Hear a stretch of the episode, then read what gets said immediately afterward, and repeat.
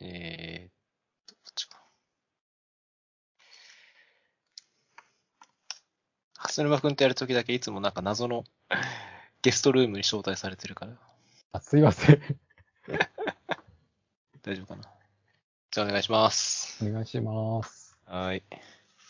いやー。もう当人も書くにもやっぱり戦争の話ですかね。あ今、ウクライナ情勢がそうですよ。ニュースがすごい、うん。国ですよね。いや、まさか、なんだろう、自分たちが生きてるこの時代というか年代で、こんな大規模な戦争が起こるとは、正直思ってなかったですからね。そうですよね。結構突然な感じが結構。していて、びっくりしましたね。ねえまあ、戦争に大きいも小さいもないんですけど、まあ、もともと治安の悪いところって結構ドンパチドンパチやってるとこはあるんですけど、まあ、今回の件は結構、なんだろうな、なんか第三次世界大戦って言われるぐらい大きくなりそうな感じにもなっていて、ちょっとまあ、普段、なんだろうな、そういうの、まあ、僕もそうですけど、平和ボケしてる人からでも結構こうびっくりするような感じの規模の戦争なんで、まあそういうのがまさか起こるとはねとは、っていうのはびっくりですけどね。そうですね。うーん。まあ、なんで起きたかとか、細かい話は、もう、そういう YouTuber が説明してるんで、それを聞いてもらえばいいんですけど。まあ僕的に一言言いたいのは、まあ戦争反対ぐらいですかね。なるほどですね。もうそれ以上、でももうそれ以下でもなくて、戦争やめてって感じですかね。いや、ほんとそうですよ。なんか結構デモとかもなんかいろいろなんかあったりとか。うーん。あと自分のテーマで書いたんですけど、あの、久々になんかハクティビズムっていう言葉がうん出てきたなっていう感じが、あの、アノニマスの、うんえっ、と、何でしたっけ、ツイッターアカウントとか作って、いろいろ出てますけれど。まあ、これも、なんだろうな。時代を感じると時代を感じる戦争のやり方で、サイバー攻撃仕掛けて、コントロールできなくするっていうようなのを、ね、武力じゃなくてこういうハッカーがやるっていうのは、まあ、ちょっとなんだろうな。エンジニアだからこそ、まあ、ワクワクするわけじゃないですけど、ちょっと期待してる感は僕はありますけどね。頑張ってほしいなというか。頑あ、張本当ですか。なんかこう、戦争止められるんだったら止めてほしいじゃないですか。あ、まあ、が戦争を止められるなら。まあそうですうね。ん、まあそういう意味での期待感もありますけどね。どこまでできるのかとか、なんだろう。ねえ。どうなっちゃうのかとかわかんないですけど。なんか例えば、わかんないですけど。なんかそういう、ロシアがコントロールしてる、そういう軍事設備全部ハッキングして、なんか戦車とか全部止められるんだったら止めてもらった方がいいじゃないですか。さすがにそこまでできたら相当とんでもないですけど、なんか昔、あの、えっと、イランかなんか核施設の、うんえっと、に対してなんか攻撃をしたみたいな、スタックネットだったと思うんですけど、名前は。なんかそれで、なんかこう、国として重要インフラに対して攻撃するみたいな話はあったりはしたんですけれど、なんか割と結構政府機関とかなんかもう、国家が持ってる、なんかこう、攻撃部隊というかそのサイサイバー軍じゃないですけれど、そういうレベルとかの脆弱性未知のゼロデーを持っていてみたいなやつじゃないと、なかなか厳しそうな気もしますけどね。そうだよね。意外とこう、自分もどういうことを実際具体的にやってるかってわかんないですけど、なんかその、ハッカー系の映画とかドラマって結構あるじゃないですか。あありますよね。うん、まあ、ああいうのが実際に本当にあるのかわかんないですけど、なんか意外とハッカーってこう、イメージ的にはこう、本当に遠隔にいて、遠隔から攻撃したりとかして乗っ取るみたいな感じのイメージですけど、結構本当に物理的にこう動いて、ああ、はい。例えばデータセンターとかに行っって、そもそもサーバー触ってなんか仕込むとか、はいはい。あとはその、主要な人物の近くの、近くまで行って、その端末の情報を盗んで、パスワードとか盗んでなんかするみたいな、結構泥臭いことからやってるイメージも自分の中であって。そうですね。うん、だから、本当に、なんだろうな。さっき言ったすごい国家とかそういうとこが持ってるところに入り込めるようなハッカーって、実はもうなんか内部に、こう、スパイとして実は侵入していて、そっちからこう発火できるような感じになっててもおかしくはないかなっていうのは気もしてますけどね。スパイ映画になんかなったりそうですね。そうそうそうそう、そんな感じ、そんな感じ。うんまあまあ、どうなるかわかんないですけどね。そうですね。いや、なんか、あの、関連してじゃ、じゃなかったんですけど、NVIDIA がまあサイバー攻撃受けてなんか、企業に影響が出た。ただしこれは、あの、ウクライナ情勢の話ではないっていうのが、関係ないみたいになりますけど。ブルームバーグ出てましたけど、あとさっきなんか、トヨタがなんか、取引先でなんかサイバー攻撃あって、国内らしいですね工場生産停止みたいなニュースがなんかあったりとかで、ありましたね。さっきちょうちょうどなんか通知自分も来てて。あ、ですね、ヤヤフーのね、通知来ますよね。まあ、せ戦争と直接関係があるかは何とも言えないですけど、なんかもう、関係なくないでしょっていうイメージしかないですけどね。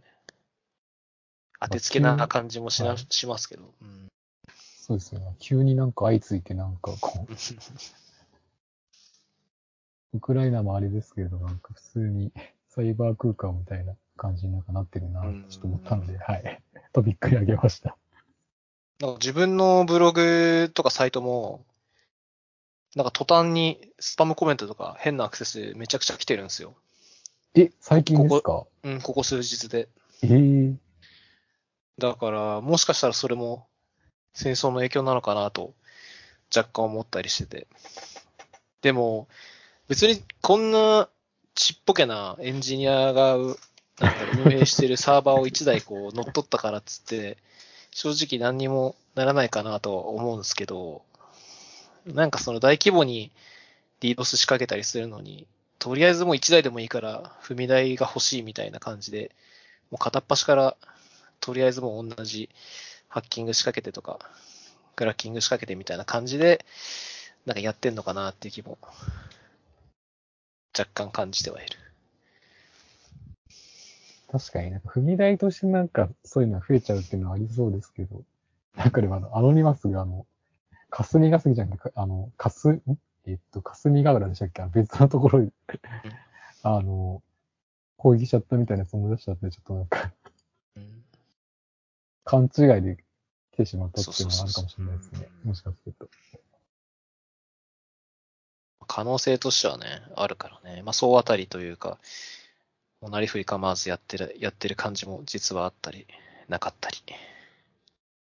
吉中さんは、ブログはなんか、あれですか、えっと、どっか VPS かクラウドで立ててる感じ、使ってる感じですか？自分はブログに関してはもう全部ホスティングでブロガーですね。あの、Google のああ。やってる、いつなくなるかわかんないですけど、え、そうなんですか？え、危ないんですか？ブロガー結構もういつ終わってもおかしくなさそうな感じですけどね。うん。あれでも終わったらだいぶ、めちゃくちゃインインターネット上のなんか、情報消えちゃうんじゃないですかね。どうだろうななんとも言えないけど。だって、もうなんかブログホスティングサービスって結構もうなんかいっぱいあるじゃないですか。てか最近はもうブログじゃないんじゃないですか。Vlog とかなんですかね。タンブラーとか、ピンタレスト、まあ SNS に近い感じ。それこそインスタとか。まあちょっとコンテキストが違うかもしれないですけど、多分、自分みたいにこう、テック記事を書かないんであれば、まず、そっち系でこう、ポストするようなイメージはあるんですよね。SNS ベースというかメディアベースみたいな、まあ、画像をこう、必ず添付してこう、なんかブログ的に書くみたいな。で、まあ、まあ、自分がブロガー使った理由って一つしかなくて、Google アカウントを持ってるんで、他のアカウント開設するのめんどくさいんで、ブロガー使っただけなんですけど。今だったら大体こう、なんだろうな、テイク記事だったら、まあ、キータ、日本人だったら、まあ、キータ使ったりとか、はい。まあ、一昔前だったら、一昔前かわかんないですけど、まあ、ハテブとか、そうですね。うん、使ったりとか、まあ、あとはまあ、さっき言った、自分でなんかワードプレス立てて、やりますみたいなのはまあ、主な選択肢としてあるかなって気がするんですけど。まあでもその中でもブロガーは 結構選択肢としては、だいぶニッチな選択なんじゃないかなって気がしてますけどね。そうですか。意外と結構なんか、あの、海外の人とか結構使ってるイメージも、ああそう昔ながらかわかんないですけど、ありますけどね。じゃあ大丈夫かな。自分は一応、なんだろう、死んでも、その、サイトが死んで、ブロガーがサービス終了しますって言って、サイト側のぜデータが全部消えてもいいように、別のとこにバックアップは全部取ってるんで、あ、さすがですね。応はできるんですけど、あれなんですよね、ブログ記事って、まあその、例えば他のサイトにこう移行するのはそんな難しくないんですけど、そのドメインとか変わると結構、昔のリンク踏むと、昔の。そのリンクだと大体全部404になっちゃってて、それをこうリダイレクトするみたいなのが、まあめんどくさかったりできなかったりするんで、そうですねまあ、。それが大変なんですよね。そこまでちょっと頑張る気がしないですね。数が多いとなおさらですよね。っていうのがまあ、自分のブロガー事情かな。なるほどですね。ポスティングとかはしてない。自分はあれですね、あの、ヒューゴ使ってますね。おおマークダウンそれも若干ちょっと、えどう、どうなのかわかんわかんないですけど。いいんじゃないですか？なんか自分もちょっと前にヒューゴ使ってましたよ、なんかで。あ、本当ですか？うん。何で書いてたんだっけな？あれかな？あ、でも、GitHub はジキルか。ヒューゴも選べんのかな、今？うーん、なんかとりあえず試してるだけかな。どっかでホスティングしてたりはしてないけど、なんかヒューゴって、あれっすよね、テーマとかいろいろあるから、結構なんかデザイン色べるなーってイメージはあったかな。あと、なんかマークダウンとか、あ、他のところ別に書けばできるんですけど、なんか結構ショートコードとかで、なんか割とさっきのあのリンク問題とかって、なんかこう、割と、なんだ、まあ外部リンクはちょっと大変ですけれど、なんか内部リンクだったらこう、なんかパス指定とかでいい感じになんか、なんとかできちゃうんで、うんそれとかでなんか書いたりとかやってますね。基本記事はマークダウンで書くんですよね。そうですね。マークダウンですね、全部。で、レイアウトとか書くのに、まあ基本は既存のやつ使って、で、なんかちょろっと変えたいときは、なんかオーバーライトするような設定書いて、そうですね。で、それでもなんか嫌だった場合は、自分で Go とか書いてやる感じですかね。あ、そんな感じですね。うん。こう書くのもそんなにないですかね、なんか。うんまあ、ほぼない気はするかな。ヒューゴのあれが、なんか、ショートカットとか、あの、独特の記述が、なんか、強乱なのかっていうと、ちょっとなんか、なんとも言えないんで。うん。あテンプレートとか使えるんじゃないかな、Go のテンプレートとか。あそうですね。うん。そんぐらいかな、使うとしたら。なるほど。Go、なんでヒューゴにしたんですかね？なんとなく。なんとなくですね。あ、出たな。なるほどね。なんといやなくな、なんか、いろいろブログサービス自分を使っていたんですけれど、うんなんかその、まさに、その、いい移転というか、そのサービス終了とかうん。考えるとうん、あなんか、えーっと、何でしたっけ ?SSG でしたっけ？あの、うんスタティック、静的ジェネレーターみたいな、はい。サイトジェネレーターでしたっけ？略が。ちょっとすぐ出てこないですけど。そんな形でなんかやった方がいいのかなと思って、うん。で、使ってる感じですね。なるほど。もともと、Go は、なんか馴染みあったんですかね？まあ仕事なり、プライベー仕トなり。事でちょっと書いてたりはしてたので、ああ、なるほど。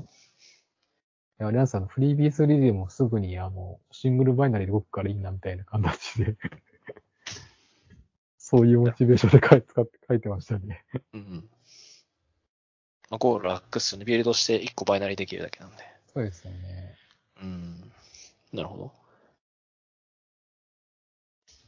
いやそうなんです。あの、自分の話していいのかわかんないですけど、うんあの、ブログネタといえば、あのエキスパートで一応今年も、今年というか、去年の活動が、えっと、認められたっていうか、はい、あの、エキスパート2022っていうのをいただいたので、それで一応なんかこうブログ書いたりとかしてたので、ちょっと紹介で書いてましたって感じですね。なるほど VMware 関連とか、技術ネタとか、はい。どんぐらいで書くんですかね？週1とか。いや、あの、週1ではない、あの、月1でまず目標で頑張ろうと思ってて、うん。で、結局、去年は、あの、12記事書けなかったんです、実は。ああ、なるほど。はい。あの、下書きが結構たくさんあって、あの、うん清書しようと思って、すごく残してるのがたくさんあるんですけれど、うん。結構時間かけちゃって、なんかなかなかえ出せれないっていう感じがちょっと多くて。吉中さんって結構あれですよね。あの、記事数多いですよね。ポスト数ってー、いうか。記事数、うん。自分は結構、内容が、なんだろうな。チップス系がかなり多いんで、はい。まあそういう意味では、記事の流動的にそんなにこう重い記事は書かないんで、まあたまに書きますけど、うんまあそういうのじゃなくて、こういうトラブルシューティングですとか、まあそういうのが多いんで、まあこういう書き方しますとか、テクニック系も多いんで、そういうのはもうバンバンバンバン、もう気づいたら書くって感じですかね。さすがですね。まあ、自分が忘れないよう、なんかこれ先週も話した気がするんですけど、樋口くんもなんか V エキスパートの話しててブログどうしたいみたいな、ああ、そうなんですか。うん、打ち明けて、そこで自分もブログで話してたんですけど、自分はその細かいチップス系を書くから、方を毎日投稿してて、で理由としては自分が忘れないようにとか、何をしたかっていうのを記録したくて、細かく気づいたら書くようにしてるっていう話をしましたね。なるほど。結構メモ感覚に近いっていう感じなんですかね。そうそうそう。うん。そんな感じですあね。あ。自分はそうですね。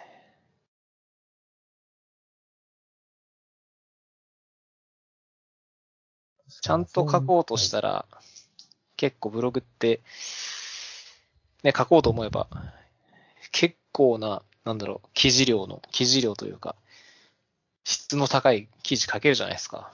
まあ、力かけようには、そうですよね。うんあんまり自分はそういうのをブログに書かないんで、なるほど。うん、もっと気軽にこう、続ける感じの方が、気がつ気軽に続けられる感じの方のテーマというか、コンテキストの方がやりやすいんで、あんまり重い記事は、重い記事はむしろ、その動画とか、もうこのポッドキャストで全部話して終わりって感じですね。ああ。もう文章にするのめんどくさいから。自分の思いとか。逆に、ポッドキャストでなんか、ポッドキャストはどういうネタになるんですかね？なんか、技術ネタ話すと結構難しくないですか？逆に、そのナレッジとか、なんか、動画だったらまだ画面映しながら、うん。とかだったらなんかやりやすい気もしますけど。ポッドキャストの場合は、その、ナレッジとか、こういう風に書きますみたいなテクニックの話はしないで、はい。自分が考えてることを話す。思いを話す。ああ、例えば、な、こういう、えーまあ、クバネツの話とか結構、ポッドキャスト出てるんですけど、はい。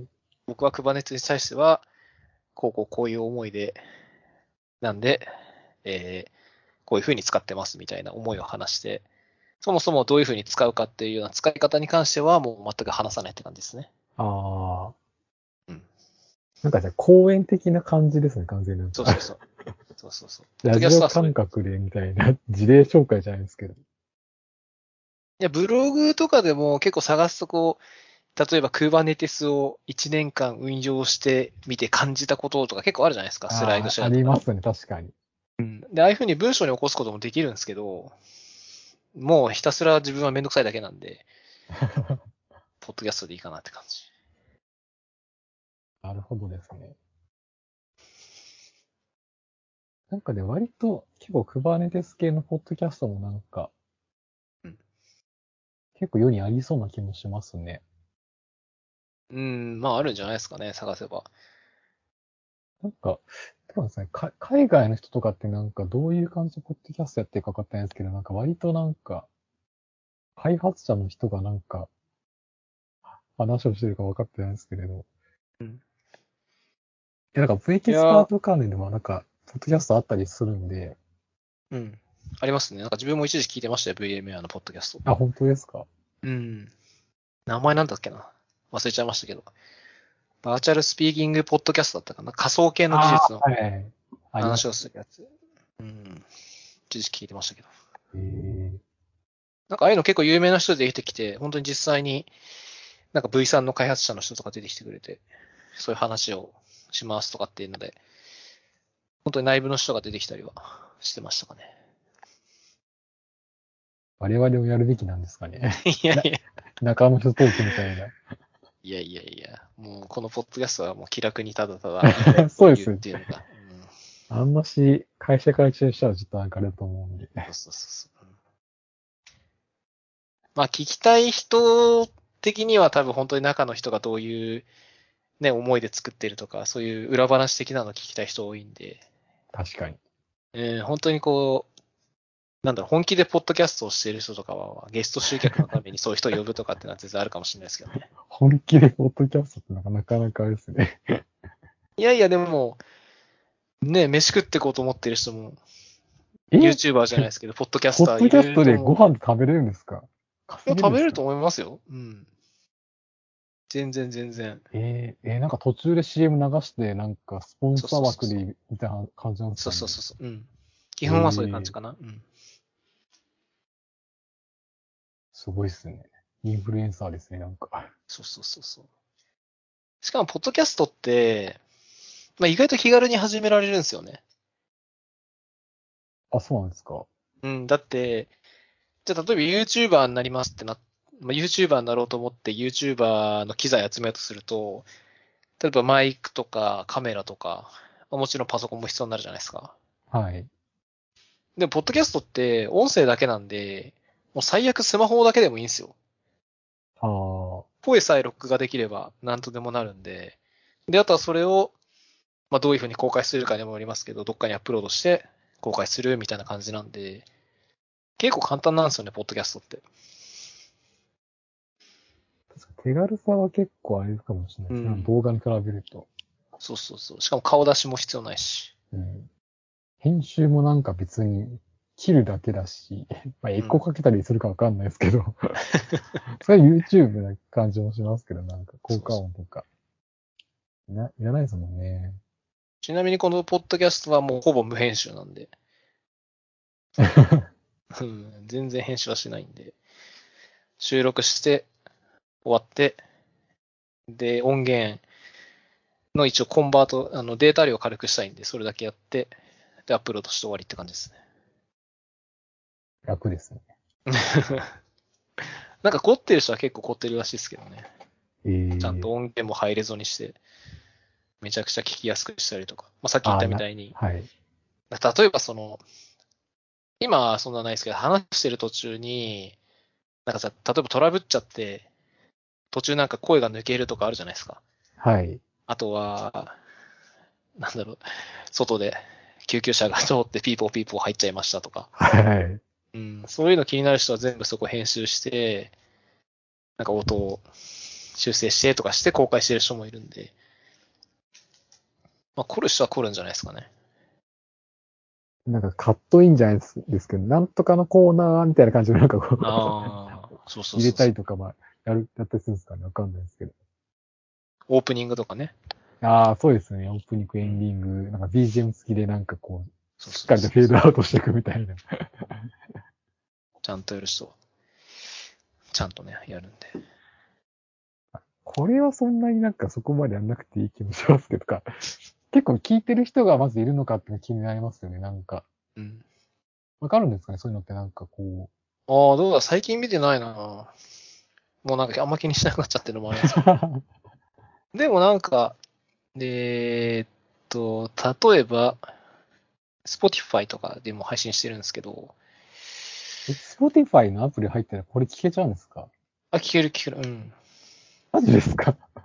えっとね、今いくつかメディアで公開してて、基本はあの Apple のポッドキャストベースで配信してるんですけど、えーっと、あ、えーっと、どこで見れるんだっけな。本当 Spotify で検索したら出てきました。はい、出ます。Google と、えあと Amazon の Amazon Music ー、はい。と、えーっと、Spotify と、えー、この Apple Podcast かな。4つ？あと自分のサイトでも聞けるんで、まあ、5つかな。これなんか再生数とか分かったらなんか、ここの人めっちゃ人気じゃんとか、この人めっちゃ聞かれてないじゃんとか分かっちゃうとなんかあれですよ、なんか。一応でもポ、Spotify のレートを見ると、リスナーは30ってなってる。えまあ、全エピソード聞いてるわけじゃないですけど、まあ、おそらく自分のやつを1秒でも再生した人は30人。すごいですね。まあ、一応 Spotify だけなんで、まあ、他のチャンネルわかんないですけど、さっき言った Amazon とか、自分のサイトもあるし、Apple の Podcast とか Google もありますけど、Spotify は30ですね。え、でもなんか Spotify 検索すると、真っ先に自分のエピソード45が出てきてちょっと嬉しかったりするんですけど、これはなんか、関係あるんですかね？この並び順関係あるんじゃないですか？わ関係あるんです。あれよ。なのかな馬娘だから、U だから上なのかな？わかんないですけど。いや、どうだろう。どういいうきなり馬娘が出てくるんですよ、これ。調べてみると。えー、人気なんじゃない？みんな馬娘の話気になるんですよ。ん？あ、なるほど。うん。吉中さんの熱い馬娘愛が。いやいや、もう全くやってないですけどね。あ、本当ですか？開始して2、2ヶ月ぐらいでもやめちゃいましたけど。いや、でもこれ、馬娘聞こうと思ったらいきなりブレイキスパートポーターの話になるブレイキスパートの話になるとやばいですから、これ。レールズ行ったり、フリースゲームスタンズとかなんか割とカオスですからね、今回。意外とポッドキャストのタイトルって決めるの大変なんですよね。ああ、なるほど。うん、特に、このポッドキャストの場合、もういろんな話するんで、で、話が展開しまくるんで、確かにそうですいね。一個で絞れないんで、本当になんか、自分が、インスピレーションで、ここ れでいいやって感じでつけてるんいや、ですけセンスが問われますね、まさに。ど、そうなんですよ。もう大変、大事ですよ、でも、ポッドキャスト、タイトルゲ決めは本当に。うんいや、再生数変わるかもしれないですからね。再生数もそうだし、なんか自分がその見返したときに、タイトル見たときに何の話だったかなっていうのを思い出せないと、ああ、いちいち内容聞かなきゃいけないんですよ。そうですよね。何だったかな？って。本当はタイトル見ただけで思い出したいんですけど、ちょっとそうすると長いタイトルになりそうなんで、難しいんですよね。今のところ、なんかこう、ピークって、なんかあり、あ れ特に思いつかないですね。なんかブ、ブログネタとか、うんブロガー、ブロガーとかなんかわかんないですけど。いまあ、戦争の話？や、それちょっとあんましなんか良くないじゃないですか。まあそうね。でもタイトルはもう、ノーモアウォーとかにしとけばいいんじゃないですか。もうすぐ人集まってきますよ。結構、そうなんですよ。なんか結構ご時世っていうか、なんか過去を、なんかこう、見返したいとかった時に、その時何が起きてたかって分かると結構いいのかなと思って、ちょっと時事ネタ入れちゃったんですけど。うんうん。いや、いいと思いますよ。うん。確かに。本当このポッドキャスト縛りなしでやりすぎちゃってる感があって、結構すごい時は政治と宗教とかの話もするんで。結構踏み込みますね。聞く人が聞いたらもう怒っちゃいそうな話結構するんで。あーまあでもギリセーフかなって感じです。ちょっと割となんか自分のテーマばっかりちょっとうん、あの、触れていただいたので、全然あの、吉中さんの語りたい、あの、一番下のなんか飛び行くとかも気になりますし、あの、全然一番先頭のやんなくちゃいけない、あの、3月の 例のあれも、はい、なんでもいいですけど。なんだろうなまあ、ど、どれでもいいんだけど、じゃあ、確定申告、はい。最近やったんで、まだ記憶に新しいんで。え、もう終わりました？あ、自分しましたよ、はい。あ、本当ですか？さすがです。僕は全然終わってないですよ、自分は。あららら。自分ちなみに確定申告、初めてやったんですよ、今回。あ、そうなんですね。うん、今まで全部会社の年末調整で済ましてたんですけど、はい。まあちょっと経験もあるし、やってみようかなっていうのと、今年、あ去年か。実は初めてフルタスの納税したんですよ。やっぱそうですよね。っていうのもあって、まあいい機会だからやってみようかなと思ってやったら、まあちょっと還付金戻ってきて、よかったかなって感じですかね。いいですね。うん。なんかやっぱり、一回やると、あ、ちなみにあの、あれでやったんですよ。e-tax。はい。いもちろん、e-tax ですよね、やるの。やもちろん e-tax ですよ。ああ、ですよね。そんな税務署行っててなんかやりたくない、書類持ってってみたいなやりですよ、絶対。で、まあやったんですけど、そもそも e-tax が、なんかこう、なんだろうな。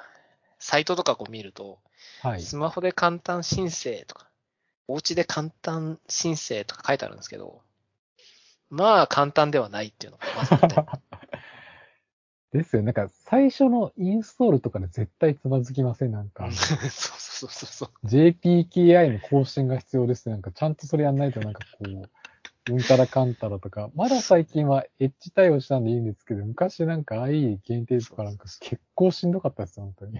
そうそうそう。なんか自分がやった時はあの、マイナンバーカード使えたんですよね。はい。で、それでまあ認証して、えーっと、なんだっけな。そもそも e-tax 使うのに、なんか申請者番号みたいなのが必要で、まあ、それを発行してもらったんですけど、うんまあ、その辺がこうマイナンバーカードを使うと結構簡単にできたんで、まあ、その辺は良かったんですけど、はい。でもやっぱり、じゃあ、パソコンでやりますってなった時に、マイナンバーカードをこう使う時に、あのー NFC がこう読み込めるリーダーが必要で、はい。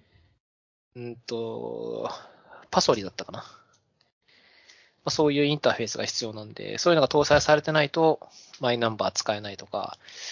であとは、一応なんかそのスマホでマイナポータルっていうアプリがあって、あ、はい。それとこう、連携できるようにはなってて、なってたんで、自分はそれ使ったんですけど、まあそれもひたすらめんどくさくて、まあ、ちゃんとサファリがインストールされてなきゃダメですよとか、サファリの設定もちゃんとデフォルトブラウザになってなきゃいけませんよとか、結構まあ敷居が高くて、まあ、結あーうん、まあ自分とかは、その、なんとなくわかるじゃないですか、仕組みというか、はい。何が必要で、ここら辺かなみたいな。うんそうそうそうそう。だからそこまで詰まることなかったんですけど、その、じゃあ全然そういうの知らない人とかが、え、じゃあお家で簡単にできるんだ、はやってみようかなと思ったら、そもそも、スマホも NFC まだ対応してないスマホでしたとか、はい。パソコンに NFC のリーダーないですとかとかなっちゃうと、そもそもできないじゃないですか。そうですね。うん、だから、まだまだ障壁は高いのかなって、e-tax に関して高いのかなっていうのが、結構思ったこと。いや、むしろこれは、あえてこういうことにして国民の IT リテラシーを上げるっていう政府の目的があるんじゃないですか？ぜ ひね、こうちょっと。いつ怒られるかわかんないですけど、はい。いやー、それは完全に間違った考え方です、ね。そうですよね。あでスマホ対応したのはまだいいとは思うんですけどね。スマホでも大変なんですね。いやー、まあ自分結局スマホ諦めて、あ、そうなんですか？うん、PC でやったんですけど、でも、うんその e-tax の今度は、あの、画面とかの話になるんですけど、サイトの話。あはい。まずあれがスマホに最適化されてないのがやっぱり一番あ、そうなんですか？え、それ、やばいですね。うん。途中まで最適化されてるんですけど、はい。あの、なんだっけな。えーなんか作成コーナーみたいなサイトがあって、はいはいはい。申請書作成コーナーみたいなサイト。まあ、基本そこから行って、その確定申告の書類を作る感じだったんですけど、そこのサイトの、初めの3ページぐらいは、ちゃんと最適化されてたんですけど、レスポンシビリティになってたんですけど、その後いざちゃんとこう、お金を入力する画面になると、なんか昔の UI がこう突如現れて、ああ。パソコンと同じ感じなんですかね、じゃあ。そうそうそう。うんあ、なるほど。うんちゃんとこう、携帯でやるんだったら、こうピンチインとかして、ズームしないと、もうフォームのテキストフィールドちっちゃすぎて全然入力できないっていう。操作性絶望的なやつじゃないですか。だからスマホが結構難しいかなって感。じかな。なんかでも、あの表ってなんか、あの、確定申告の並び順とかになってるんで、うん。そうね。うん。その紙をなんか慣れてる人は分かりやすいとは思うんですけど、それをじゃあスマホでそのまま出したらいいのかっていうと、それは違くないかって感じですよね。うんまあ、難しいですよねう。ん、どうだろうな。慣れてる人はもう、紙で慣れてる人は、多分もう紙でやっちゃった方が早いんだと思うんですよ。確かに。どこに何書くとか、なんかあの確定申告って、なんか番号振られてるじゃないですか。何番何番って。めっちゃありますね、なんか。うん。あの番号とか多分もう覚えてるんですよね。慣れてる人って。あー給与所得何番みたいな。そうそうそうそうそう。ね e-tax になるとなんか番号をこうあえて隠して、その、んなんだろう。えっ、と、今年の、えー収入額を書いてください。で、書くと、その後に、その、最終的に紙にこう、なんか PDF にしてくれるんですけど、そこの番号のとこに勝手にこう割り当ててくれるみたいなうん。感じになってるんで、いや結局 PDF にするんかいと思ったんですけど、あ、最後出てきますね、PDF そうそうそう。だから、結局その、最終的なインターフェースは、もうあの紙のあのインターフェースで変わってなくて、そうです、それをいかに。に簡単にするかっていうためのインターフェースがあの e-tax になっていて、なんかもう複雑回帰な感じになっちゃって、もうなんか誰も手つけられないのかなって感じ。まあ自分は頑張ってやりましたけどね、それで。なんかでもあれですよ、なんかスマホ向けのユーザーが、例えばこう、ふるさと納税で、えー、5つの自治体以上にやってる人が多いっていうのが分かれば、結構それに特化した UI 作ってあげれば、割と、確かにね。なんか、多くの人が救済されるっていうか、うん多分、なんか自分で事務所持ってる人って多分、スマホじゃなくてパソコンとか税理士さんがやってくれると思うので、そうだね。なんかそこの層のなんかニーズとなんかうまく合わせれば、もっといいかもしれないですね、もしかすると。うんそうね。ふるさと納税に関しては、自分は手打ちしたんですけど、あ、はい。なんかあの、XML データ読み込めるようになってて、そうなんですよ。今年から確か、そうそうできるあ去年って書いて去年もあったかな。自分もそれ、あの、楽天のやつをも、やりたくて、ずっとなんか手続きしたんですけど、なんか、何 au に待たなくちゃいけないことを知って、あの、ちょっと待あ、ってますねそうそうそう、うんすぐ発行してくれないっていうね。そうなんですよね。うんまあ自分で打っちゃってもいいんですけどね。まあ住所打つのとか結構めんどくさいから XML 読み込んだ方が。あれ、大変だと思います。なんか自分、毎年それ手打ちでやってたやってたんですけど、なんか書類来るじゃないですか。あのうん寄付ありがとうございましたみたいな、はいはいはいはいみたいな。あれ、全部、どこにあったっけなって探すとこが始まって、どこの、ほ、なんか北海道の何何地だっけ？とか、いろいろなんか感じだったんで、日付いつだみたいな大変だったんで、めめんどくさいね。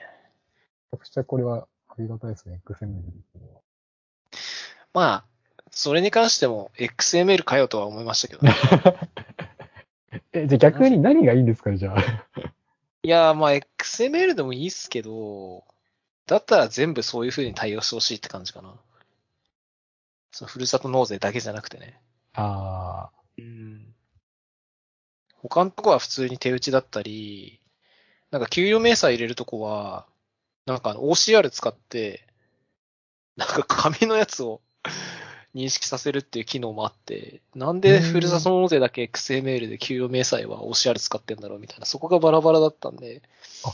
スマホ版だとなんか読み込みとかもあるんですか？なんかそういう。そうそうそうそう。えうん。へえ。あるんですよ。で、その埋まってるところ、例えばなんか、家族扶養控除のところに数字があったりすると、なんかそこを自動で読み込んで入入れてくれるみたいな。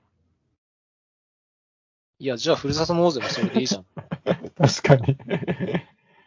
なぜかそこだけあやり方が違うと、もうなんかそれだけで、それを聞いただけで、あ、そういうシステムなんだなって匂いするじゃないですか。あ。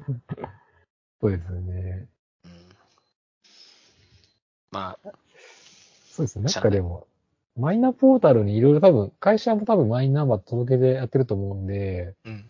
なんかどうせそれ全部紐付けてるんであれば、なんかマイナポータルから全部落とせれば一番いいですよね。なんかこうデータ。知ってるんだったらこっちも知る権利があるからおくれよみたいな気持ちに。うんうん。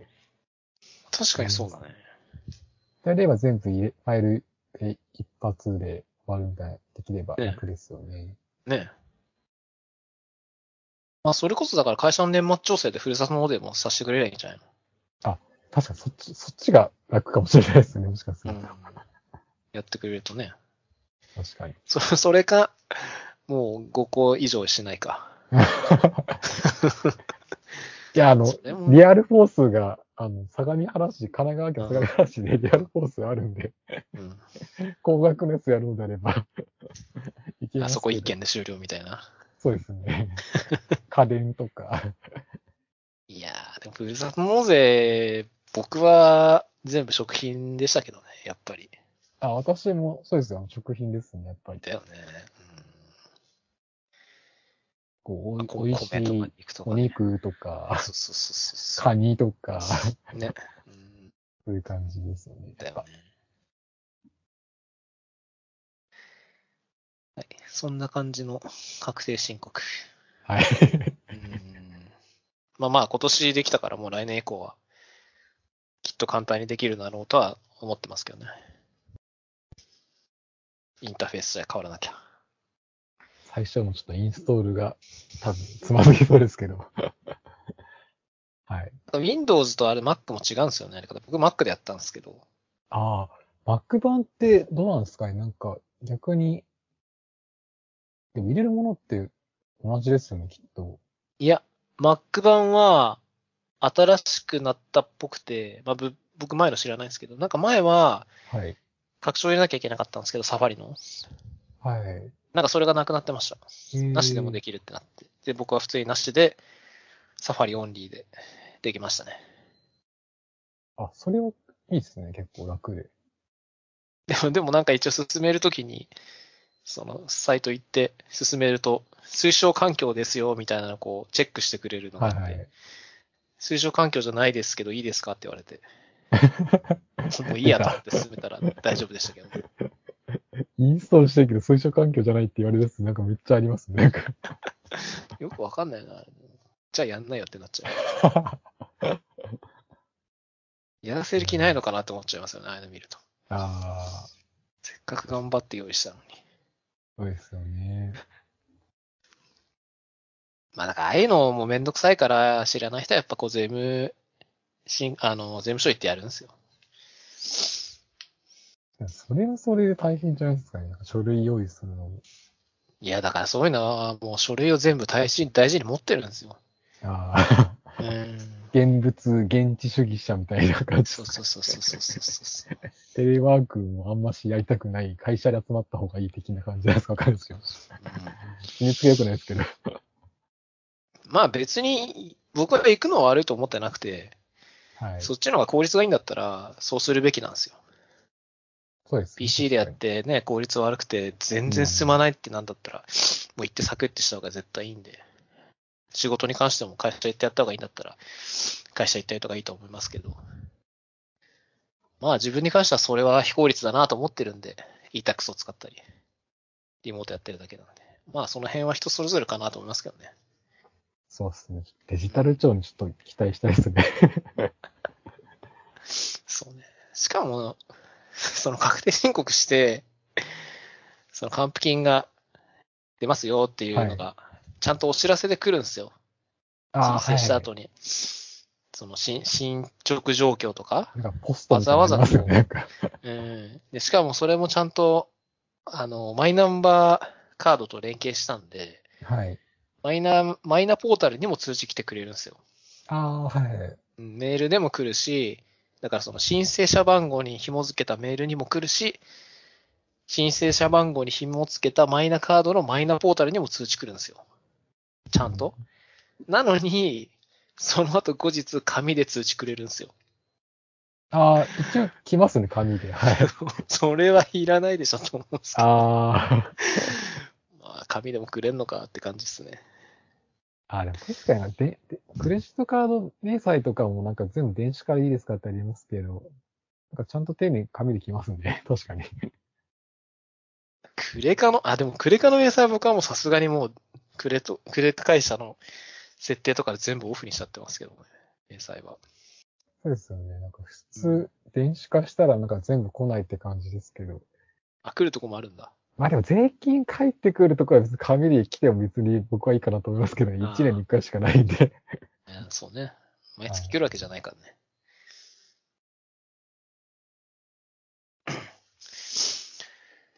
っていうのが、じゃあ確定申告の話。はい。はい。うん。じゃあ最後が、アニメの話？あ、そうです。あ、別に他の話でも全然いいんですけど、作画がすごい、鬼滅の刃ってちょっと上がってたんで。うん見たことあります？いや、私全然見てなくて、うん。ごめんなさい、めちゃくちゃ流行ってるの知ってるんですけれど、コラボやってるの知ってるんですけど、全然話の内容分かってないです。すいませんあ、。そうなんだ。はい。まあ、自分も、なんだろうな。あの、もともと全然知らなくて、はい。で、なんか娘が見たいって言うから一緒に見始めたんですよ。ああ、やっぱりそうですよね。うん。ネットフリックスでやってて。一週、ん？翌日とかだったかな。まあ、リアルタイムだと、月曜か日曜の深夜にやってて。で、はいネットフリックスだと、翌日ぐらいに配信されるんですけど。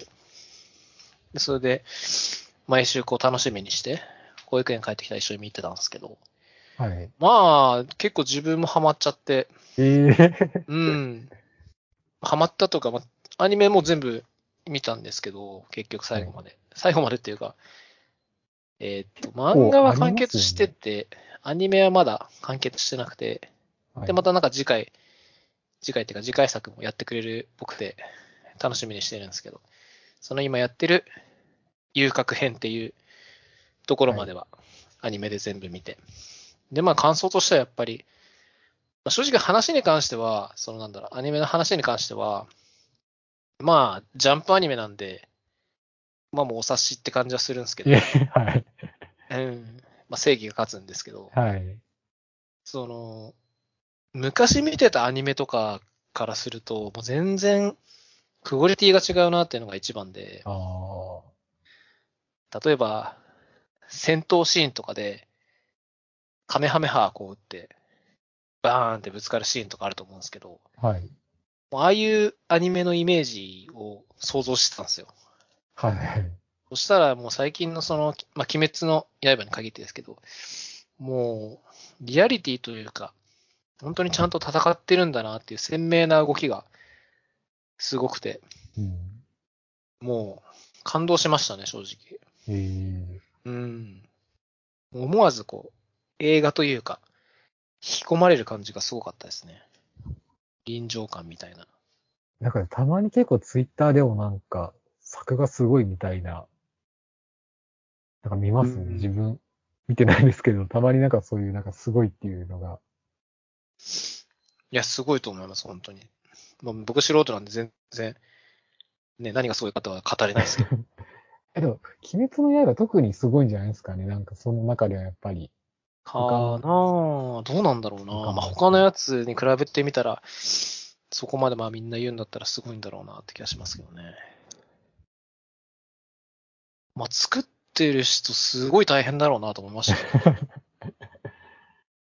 あんだけ細かく細部までか書いて。そうですよね。うん。本当に映画見てる感じ。エヴァンゲリオンの映画みたいな感じでしたよ。ああ。ぬるぬる動くというか。臨場感があるというか。はい。うん。エヴァンゲリオンは見たことあります？映エ画。ヴァンゲリオンは一応、あの、新エヴァ見ましたよ。ああ、あの、劇場版ですよね。はい。まああれもすごかったと僕は思ってるんで。そうですね。あんな感じ。アングルとかめっちゃこだわっているのはなんか、うん。見ましたね、なんか、監督が。本当になんか、3DCG 使ってるかもしれないですけど、エヴァンゲリオンに関しては。はい。鬼滅の刃、あれ見てる感じ、あ、でも使ってんのかな？本当になんか、2D の絵コンテだけで、本当に今、よ、よく、いや、なんかパラパラ漫画みたいな、はい。だけなのかなって気も、若干したけど、まあさすがに使ってるかな。フル CG ではないと思いますけどね。普通になんかアニメーションというか、アニメ調みたいなとこもあったんで、うん全部が全部 CG じゃないと思いますけど。戦闘シーンとかはもう CG なんじゃないかと思うぐらい立体感ありましたからね。話も結構、うん、それに、それでまあ、なんだろうな、思い入れしたわけじゃないですけど、まあ楽しかったですね。全然なんか、えー、えー、みたいな感じ。どういう話なのか全然分かってないですよ。すいません。まあでも、あらすじというか、本当に大筋は、えっと、鬼と戦うだけ。ももうそれで全て、うん。鬼を倒す。ドラゴンボールで言うと、悟空と、えー、なんだ、フリーザが戦うって感じですね。なるほど。うん。そう、な、なんとかの呼吸みたいなやつはなんかこう、政治家の人もなんか一時期使っててなんか、そうみたいな感じだったんですけど。確かにそ確かにそれぐらいしかわかんないですよ。なんかよくね、ありましたね。なんとかの呼吸で、なんかするみたいな。あ、そうです、そうです。ごめんなさい、若干踏み込んじゃいけないとこ踏み込んじゃったかもしれないです。すいません。いやでもそれぐらいね、社会現象になりましたからね。で、そうですよね。しかもそれでさらにアニメ化されて、もっと、なんだろうな。まあ、盛り上がってるうん。感じがするのかな。まあ、例えばアニメ見て、自分アニメからなんでアニメ見て、はい。で、なんかそうなると結構こう原作も見てみたくなったりするんで、ああ、はい。全巻一気に買って読んでみるとかね。もしかしたらあるかもしれないんで、そうなるとまた売り上げ伸びて、じゃあ今度は映画やるか、つって、また映画やって。映画も売れたら、うん、じゃあ今度は実写やってみるか、つって。実写やって。え、実写もあるんですいやか、実写わかんないですけど、びっくりしました、なんか。そういうトントントントン進む感じあるじゃないですかそうですね。いろいろグ、グッズとかももう売れに売れまくってもコラボもすごいですしね。なんかまあアニメ、今回作がすごいって言われてるのは、やっぱりアニメとか映画で儲けたお金があるから、まあその分使って。アニメ、うん盛大にやってるっていう話もなんか聞いた気はしますけど、まあさすがにやっぱお金かけないとあそこまでのクオリティはうん。ちょっと作れないだろうなって気がするんで。声優さんとかもなんか有名な方いっぱい使ってたんで。うん。うーん。海外人気も結構あれですもんね。そう、ね。それでさらになんうんか増えますよね。日本のアニメーションすごいみたいな形で。うなんかん。ねえ映画版、英語版もあるんですかね？じゃあ、見たことはないですけど。吹き替えの。あさすがに、あ、でも字幕で見んのかな？あんのかな？あってもおかしくなさそうかな。英語版ぐらいはありそう。あんのかネットフリックス見てみようかな、英語版。なんかありそう。ネットフリックスって、なんか結構多言語化いっぱいしてくれてて、英語版もあるし、英語字幕に英語見れたりとか、日本語版で日本語字幕見れたりとか、は結構いろんな多言語バージョンしてくれてるんで、アニメも英語バージョンあっても、なんか不思議な感じはしないから、ちょっと探してみよう。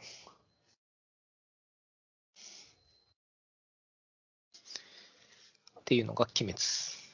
ちなみに、浅沼君はあんまアニメアニメとか見ないですかね？自分はなんか、最近は特に見てないですね。まあ見なくなりますよね。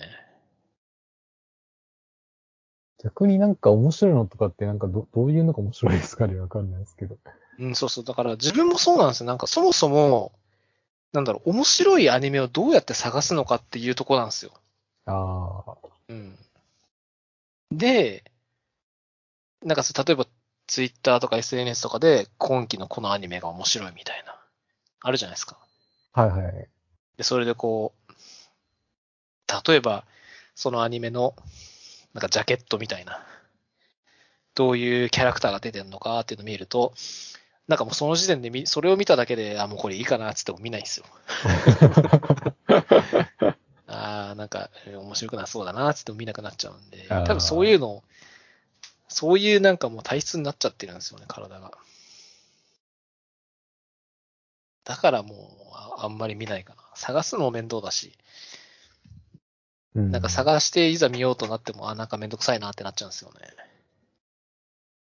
なんかでも Amazon プライムとか Netflix とかで結構なんか、いろいろおすすめはなんか、してくれそうなんで、それでなんか、これいいかなっていう感じで、見たりするんですけど、自分がそもそもなんか最近 Amazon プライムビデオもなんか、見てもなかったので、うん。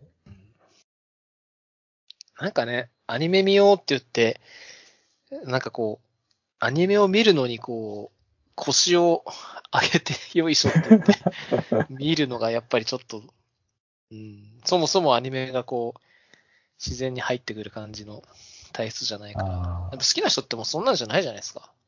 ーなんか習慣的に見るんですかね。そうそうそう。うん。もう次の話が楽しみで仕方ないみたいな感じの人なんで。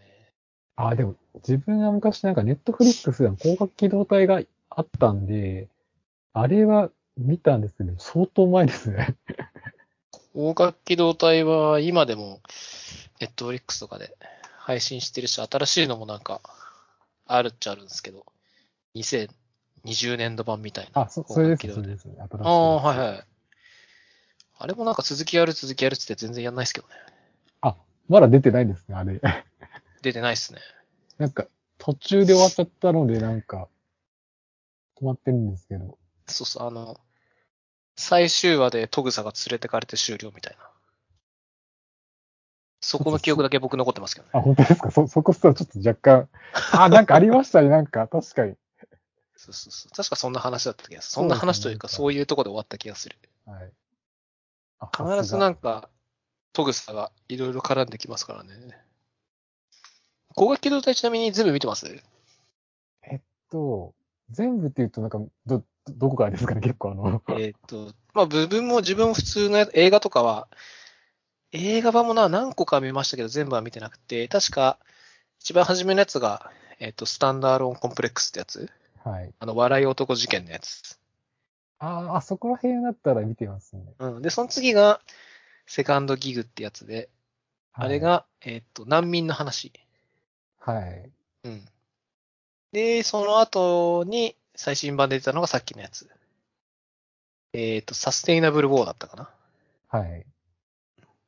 で、まあ、多分基本的にそれがアニメ化されてる3部作だと思うんですけど、その3つっすね。あ、それだったら一応置いてますね、ちゃんあと。あ。いいっすよね。僕も好きっすよ。効果系で話が、なんだろう。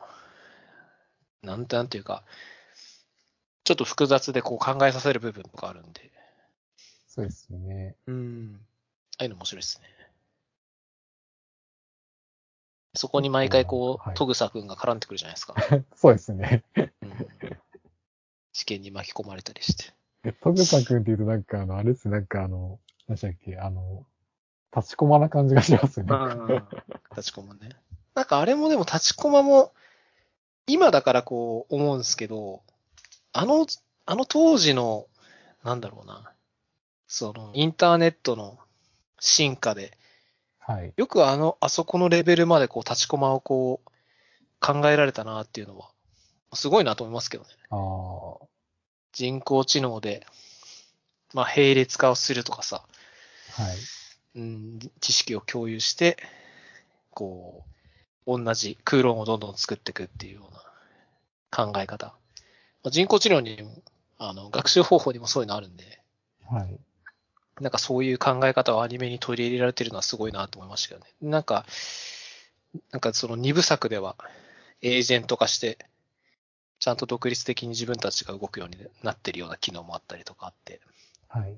まあすごいなと思いましたけどね。いや、結構エンジニアだと、なんか、やっぱ刺さっちゃいますよね、結構。うん、面白いというか。SF とか、そうですよね。ぐらいですね、まあ自分は全然。いやでも、光学機動隊見てればいいんじゃないですか。そうですね。あとは。僕はあれですよあの、麻雀好きなんで、あ、はい。あの赤木とか見ますよ。ああ。知ってます、はい、赤木って。あ、はい、わかりますよ。うん。近見代麻雀っていですけど。い う雑誌で連載してて、はい。ようやく終わった、ようやく最近終わったアニメ。あ、そうなんですね。うん。ついに終わったアニメ。まああれもアニメ化されてて、はいまあ、。当然途中までしかないんですけど。あ、そうですか。うん。まあ、麻雀のアニメってこう、決まって、なんかこうめちゃくちゃな 感じにはなるんですけど、うん絶対そんなのありえないめちゃくちゃなんでですか？うん。まあだからこそアニメなんですけどね。絶対ないだろみたいなの。すごい、実現するような感じなんで。あさすがになんか最近のアニメとかで、じゃあ他に見てるかっていうとあんまないっすね。まあさっきの鬼滅ぐらいかな。あとは、やっぱり子供と一緒に見るんで、あの、プリキュアとかですかね。え、後ろさんプリキュア見てるんですか？うん。子供と一緒に見て僕も毎週見てるんですけど。ええうん。まあ、子供向けのアニメなんで、なんかこう、話の感じとか、まあその戦闘シーンとかはまあ、お察しなんですけど。まあでもなんかいろいろと考えて作ってるなって感じはしますけどね、テーマとか。ああ。うん。こういうテーマで、こなんだろう。社会を元気づける感じのテーマであります。なんか今回は、なんか最近食品ロスがこう激しいみたいな話あるじゃないですか。はい。うんだからテーマが食品で、プリキュアがこう、なんか、なんだっけな。食べ物を守るみたいな話になってるんですよ。ええうん。ちゃんとこう教育にもいいように。あ、その社会課題をテーマに 扱ってるんですそうそう。一応なんかあるんですよ。ええとかかな。なんかね、あれですね、なんかあんまし、なんか自分が小さい頃とかって、なんかそんななんか、両親も一緒に見てたりとか、まあひ勝手によるとは思うんですけれど、うんあれ、クレヨンしんちゃんとかなんかみんなで見てたからですけど、はい。最近は全然分かってないんですけど。まあそんな感じですよ。に見るときも。うん。ずーっと見てるんで子供がぜあの付き合うとして、ネットフリックスとかずっと流れちゃうじゃないですか。はい。だから止めようとしないと止まんないんで。いやーでもネットフリックスでいつでも見れちゃうっていうのはちょっと逆に怖い、怖いっていうかなんかずっと見ちゃうじゃないですか。そうね好き。な時間に。それもそれでなんか、まあいいなって思う反面ちょっと、なんか熱中し続けてたら大変そうだなって思っちゃったんで。